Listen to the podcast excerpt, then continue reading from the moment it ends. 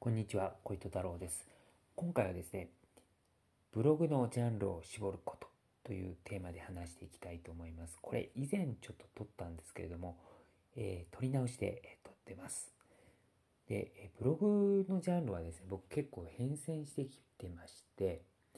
あの、初めはですね、雑記みたいなのを書いてました。無料ブログの時ですね。FC2 で初めやっていたんですけれども、まあ、あの、アンダーグラウンドな、まあ、ヤクザ組織含めて、なんかそういったものに興味はね、その当時からあったんですけれども、あのただ、それにあまりその当時詳しくなかったのと、それに絞る勇気がなかったので、なんか国際情勢とか、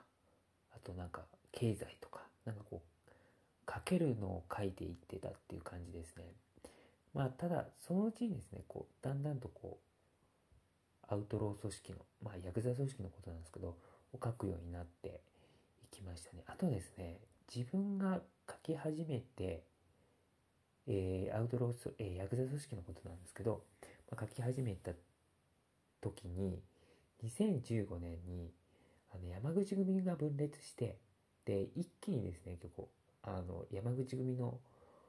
分裂のその情報を扱うメディアがなんか結構増えたんですよ。R ゾーンとか、あの、そういうサイトとかできたりして、なんかすごい増えて、で、なんか、ツイッターとかでもですね、なんか盛り上がっていたので、なんか自分のサイトにも来るようになったんですよ。あの、そういうヤクザ組織のこと書いていたら。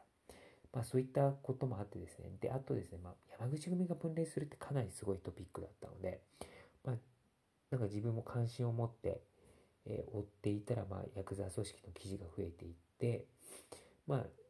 あ、アウトプットしていくとね、次第にこう、やっぱり知識ってどんどんついていくので、まあ、それで、なんかさらに、えーヤクザ組織の記事っていうのがこう書きやすくなっていったっていう感じですね。で、一つの分野にこうなんか特化し始めると、他の分野がおろそかになって、あんまり他の分野のことが書いてたのに書けなくなるっていうことがあるんですね。なので、おのずとなんかこう、ブログのジャンルって絞られていって、いつの間にかなんかヤクザ組織のことばっかり書いていってたって感じですね。なんかそればっかしでいいのかなとか思ったんですけれども、まあなんかそういう風になってしまったっていう感じです。で、えーメリットはですね、やはり、あの、一つのジャンル、一つの知識、えー一つの知識じゃないですね、一つのジャンルに絞ることによって、こう知識がやっぱり積み重なっていくので、どんどんこう書きやすくなっていきます。で、書き方もなんかこう、やっぱテンプレートみたいなのが自分の中にもでき、できていくので、書き方の同じジャンルであれば。まあ、楽かなっていうふうに思いますし、まあ、インプットもやっぱりこうしやすいですよね。なんかある一定の分量のものを読むにしても、普段書いている分野であれば、まあ、苦苦なく読めるっていう感じで。ですが、えーそれがですね、あの雑記ブログのようにいろんなジャンル手掛けてると、まあそういうわけにはいかずに、まあなんかどの分野も浅い知識で、えーなんか書き方もその都度なんかこう、いろいろ考えないといけないっていう風になって、まあ結果的に大変なんですよね。なのでまあ長続き、ブログを長続きさせようとしたらやはり、えーと、ジャンルは絞った方がいいかなっていうふうに思います。で、自分もずっとヤクザ組織のブログで、えー行こうかなとは思ってたんですけれども、えーまあ、アウトロー組織のことをですね、ずっと、ヤクザ組織のことをずっと調べていたら、まあ、海外ってどうなってんだろうなっていうのが常にあったんですね。で、まあ、もともと、あの、国際的な話も好きで、あの、新聞の国際面とか読むのも好きだったので、で、あと、そういう世界の国の歴史とかも好きだったので、で、よくあとハリウッドのね、映画で、そういうマフィアとかね、そういった話の映画とかも好きだったので、まあ、興味はあったんですよね。ただちょっと英語の文献を読みこなすっていうのはかなりハードルがあったので、なんか、なかなか手がけられなかった。もしくはもう手がけずに、もうヤクザ組織のことをずっとやっていこうかなとは思っていたんですけども、まあ、あのやはりですね、ちょっとやってみようかなということで、英語の文献を読み始めて、最近は、まあ、バイカーギャングですね。バイカーギャングをちょっと中心にやってるっていう感じです。で、バイカーギャングって結構本当に特殊な、えー、組織で、なんか本当に、えー、組織構造もね、なんかこう特徴的で、で、定例会議っていうのも、すごいこう、いわゆるですね、定例会議っていうのは、もう本当多数決で物事を決めていくっていう、アウトロー組織で多数決っていうのが、あの、意思決定として成り立ってんだと思って、ちょっとびっくりしたんですけど、まあ、バイカーギャングの多くはそういった、あの、支部っていう、いわゆる、まあ、あの、二次団体のような、まあ、普段日常的に活動している組織、支部の中での意思決定っていうのは多数決、まあ、えー、フルメンバー、構成員の多数決で意思決定がなされてるっていうのがあるんですね。まあ、そういったところもありますし、まあ、あとちょっとね、やはり違法薬物ビジネスでこう収益を、違法収益を得てるっていうところも、えー、自分が関心持ったところですし、まあそこはやはり日本のヤクザ組織と似てるなっていうところですよね。結局まあ違法薬物ビジネスでま収益上げてるっていうところですよね。でまあ彼らの場合、あともう一つはですね、まあ、国際的にこう展開しているってことですよね。あのバイカーギャングって。まあ、アメリカ合衆国にのバイカーギャングならアメリカ合衆国だけじゃなくて、まあ、アメリカ合衆国外に進出しているといったところも、まあ、興味深いところですし、まあ、あと世界各国にね、えー、地元のバイカーギャングっていうのもあるし例えばオーストラリアなら、えー、レベルズとか、えー、コマンチェロズとか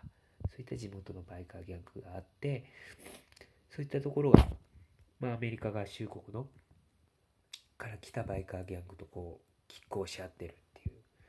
まあそういったところも、あの、まあ興味深く、えー、まあ今後研究していきたいなっていうふうに思ってます。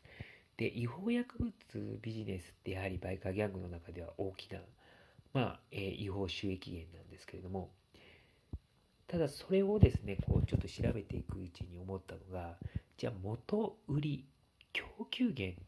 ていうのはどこなんだろうなっていうふうな思ったんですね。まあ、バイカーギャングの場合、メタンフェタミン、まあ、覚醒剤の一種ですね。まあ、それをですね、まあ、あの、自分たちの、もう、あの、秘密の工場みたいな、まあ、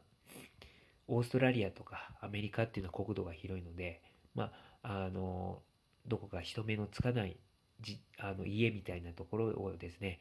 まあ、覚醒剤の工場みたいにして、まあ、作ってるケースってあるんですね、バイカーギャグの場合。まあ、そういった場合は自分たちで作って、まあ、自分たちで販売してるってことにはなるんですけども、まあ、バイカーギャグの中にはですね、まあ、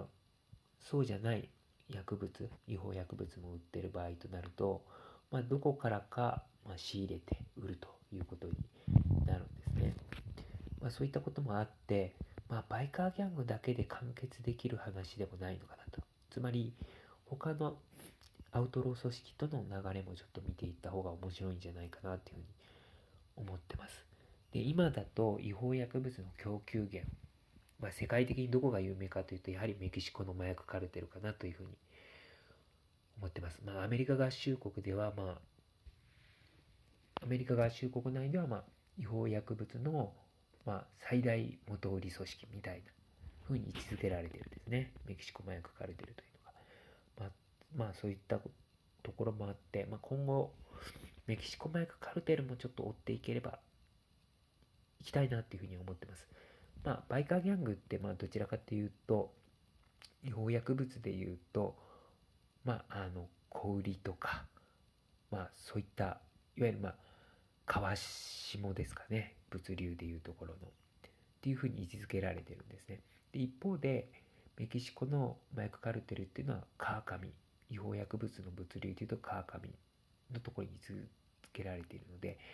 まあ、違法薬物のその歴史とかそういったところでやっぱりアウトロー組織を見ていく上ではやっぱり違法薬物ビジネスの歴史とか流れっていうのはやっぱ押さえておいた方がいいと思っているんですね。なので、まあ、世界のそういう動向を抑える上では川下の、えー、バイカーギャングまああのメタンフェタミンの場合は川上でもあるんですけどねあのさっきも言ったように。で、あと、えー、川上の、えー、メキシコ麻薬カルテルっていうのをちょっと抑えていきたいなっていうふうに思ってます。すいません、なんか話の流れがブログのジャンルからなんか僕のこれからやっていきたい研究テーマみたいになってるんですけども、ただしですね、すべては、いろんな組織すべてはもう手掛けるのは絶対無理です。で、まあ、今後英語文献中心になっていくのということを考えると、ちょっと僕の英語能力がね、やっぱ低いので、あの、なかなか時間がかかるので、まあ、あの、翻訳サイトとかもね、あの使ってやってはいるんですけど、まあ、そういう上で、やはり絞っていくってことが大事かなと思います。ブログの、えー、いわゆる研究テーマをね、絞っていく。もう、なので、あまり広げないっていうことをしていきたいと思います。で、地域で絞っていこうかなと思ったんですけど、まあ、あまり地域で絞らなくてもいいいいかなっていうふうに思ってます。まあ、定点観測的なことはね、必要かなとは思うんですけれども、まあ、それよりは、まあ、バイカーギャングとか、えー、メキシコ麻薬カルテルといった、まあ、そこですね、ちょっと抑えていきたいと思います。で、あとは、後のアウトロー組織、なんかイタリアの、えー、アウトロー組織とか、えー、他のなんか中国系のアウトロー組織とかっていうのもあるとは思うんですけど、全てはね、やはり抑えきれないので、そこはですね、他の方々の配信者、あと、そういう翻訳のね、本とかを読んで、えっと、知識得ていきたいなと思います。えー、今後もですね、やはり絞っていくってことがね、やっぱり大事だと思います。下手に広げない、えー、分野を絞っていくというふうにね、していきたいと思っています。やはり深く深く、えー、やっていく方がね、いいと思うので、まあ、どうしても僕はですね、ずっと、あの、いろんなね、分野を広げすぎている面もあると思います。で、今後もですね、ちょっとヤクザ組織の方もまだやっぱりウォッチしていきたいというふうに思ってるので、お前、それでも広げすぎだぞと言われるかもしれないですけど、まあ、あの、これ以上は広げないという意味。え、これ以上は広げな、広げません。で、まあ、深く掘って、今後は行きたいなというふうに思ってます。はい。ということで、